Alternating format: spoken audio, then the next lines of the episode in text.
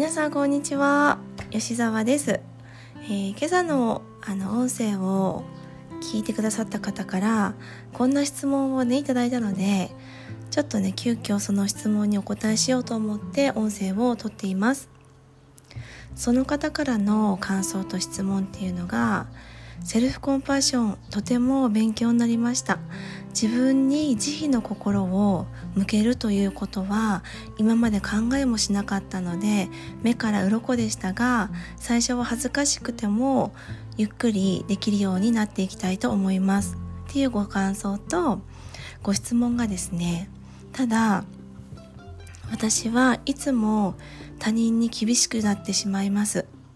自分以上に他人に結果を求めたりとか自分以上にできるんじゃないかという期待を持ってしまいます。こういった場合はどうしたらよいですか？というご質問をいただきました、えー、この方はね具体的にあの身内の方旦那さんとか家族とかね子供とかご自身のあの身の回りの方に対してすごくね厳しくなってしまうっていう方だったんですね。お話を聞いてみると。でこういう方ってめちゃめちゃ多いと思うんですよ。うん、ついつい自分の旦那さんには厳しくなっちゃったりとか、うん、してませんか？皆さん。いやそういう方ってすごく多いと思うんですけどね。実は自分に厳しい方っていうのは他人にもっと厳しいんですよ。だからだからこそこんな時こそセルフコンパッションしてほしいんですね。うん、でなんでかっていうとセルフコンパッションあの音声でもねお伝えしたと思うんですけどどんな自分でもいい自分でも悪い自分でもできる自分でもできない自分でも自分らしいと認めてあげることがセルフコンパッションだよってそのためにのいつも頑張ってるよねって十分そのままでいいんだよっていう言葉を自分自身が自分にかけましょうねってお伝えしたと思うんですけれどもこれをねどんどんどんどんできるようになっていくとねあ自分って完璧な人間じゃないんだっていうことにちゃんと気づけるんですよ。うん、あなんかあの何て言うんだろうな不完全？不完全な人間なんだって。でもそれでも自分らしいんだって。ポンコツだって。これが自分なんだって。いいじゃんいいじゃん。OK だよって。認めてあげられるようになるんですね。でそれができるようになるとどういうことが起こるかっていうとね。他人も自分と同じように不完全なんだよねってちゃんと理解してあげることができるようになるんですよ。うん、ただこれがねいつも自分に厳しくって自分のことばっかりこう責めている方っていうのはあの常にこう自分が完璧な人間であらないといけないっていう考え方を強く持ってしまってるので自分だけではなくって他人にもそれをね同じように求めてしまうんですよ。だから他人にめちゃくちゃ厳しくなっちゃうんですね。うん。なんとなく分かりますか？お伝えしたいこと。だからね自分に厳しく他人に優しくっていうことはまず不可能なんですよ。うん、自分に厳しい方っていうのは他人にはねもっと厳しいんです。だから最初にまずねセルフコンパッションしなきゃいけないんですよ。自分に対して慈悲の心を当てながら自分を許す自分を満たすそのままの自分でも十分価値があるんだよっていうことを自分自身ができるようになって初めて他人のこと相手のことをちゃんと受け入れてあげることができるようになります。なのでねまずね相手にどうにかしようとかっていう前に自分のことをセルフコンパッションできるようになってください。毎日毎日気がついたら気がついた時にちゃんと自分に声をかけてあげるっていうことをしてください。それでねあのついつい旦那さん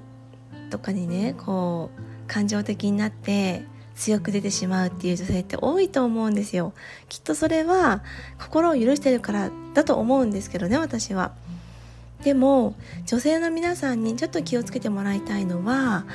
あの感情的になっても何のメリットもないですよね。うん。だから私がよくクライアントさんにお伝えするのは感情的になるんじゃなくて感情を伝えましょうっていうことなんですね。うん、ついついなんかあの旦那さんがね家事を手伝ってくれないとか自分の話を聞いてくれないとかそういう時って何で聞いてくれないの？なんで話聞いてくれないの？とか何でこれやってないの？とかってついつい感情的に女性の方ってなっちゃいますよね。でもそうじゃなくってちょっとねそこで一呼吸グッとこらえて一回深呼吸してみてください。ふーっとね。でいや私は待てよ。どういうふうにこの人にしてほしかったんだろうって考えるんですよ。そしたらいつもだったらねなんでこれやってないの？なんで、うん、例えば洗い物やってくれないの？って言うんじゃなくてここでね感情を伝えるっていう風にするとどういう風な伝え方になるかっていうと「ねえねえ」ってちょっとさ私これやりたいことがあるんだけど洗い物やってくれたらすごい助かるんだよね。だからお願いできるっていう風に言い方を変えられるんですよね。うん、ここまで丁寧に、ね、言えないかもしれないけどでも最初は「いやなんで洗い物してくれないの?」っていう一言から洗い物してくれたらすごい助かるんだよねってちょっと今日疲れてるからさお願いできるって自分のね感情を伝わるように伝えた方が絶対に自分にとってプラスなんですよね。うん、話を聞いてくれないっていうのもそうですよね。なんで話聞いてくれないのっていうのは簡単なんですよ。でももしねうん自分の話を聞いてもらいたいのであればじゃあ相手はどうやったら話を聞いてくれるかなってちょっと考えるんですよ冷静に。そしたらスマホのゲームをしてる時に真面目な話をね話しかけても絶対聞いてくれないじゃないですかきっと。そしたらじゃあ一緒に向かい合ってご飯を食べてる時に話してみようとか。うんうん。ちょっとさ相談があるんだけどさって今後の話でちょっとねパパに相談したいことがあるんだけどさっていう風に切り出せばもしかしたら耳をね傾けてくれるかもしれないですしただねそれがそこでね「ねなんでいつも話聞いてくれないの?」とか「もうもっと分かってよ」とかっていう風に言ってもなかなかやっぱり男の方って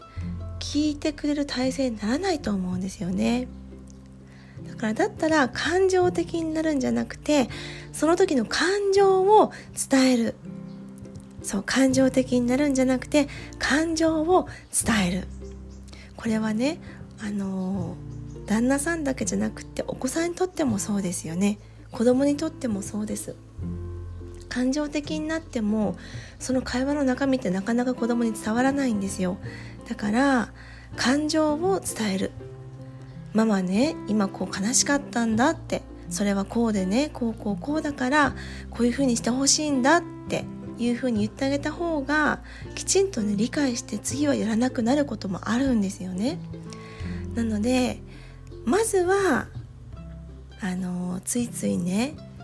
他人に厳しくなってしまう方はまずは自分でセルフコンパッションができるようになるまで毎日毎日やってみてください。私も最初はできなかったんですけどついついねちょっと声を荒げたりとかしてしまうこともあったんですけどセルフコンパッションできるようになったら本当に人間関係夫婦仲親子関係めちゃめちゃ良くなります。相手が自分のことをちゃんとね見てくれようとするし相手も自分のことを理解しようとしてくれます。でもそれはあなた自身が自分のことを理解して許してあげられてからできるようになることなのでまずはねゆっくりゆっくりセルフコンパッションやってみてください。はい。あのー、さっきの方のようにねちゃんとご自身のお悩みとかあの疑問点をね言語化してこうシェアしてくれたからこういうアドバイスが私もできるのでもし何か小さいことでも悩んでることとかちょっと疑問に思ったことをついつい私ってこうやっちゃうんだよなってこういつも自分を責めてしまうこととかがあったら私の方に教えてください。私もすごくね学びになりますのではい遠慮なく連絡してくださいね。はいということでまた次回の音声でお会いしましょう。ありがとうございます。Thank you.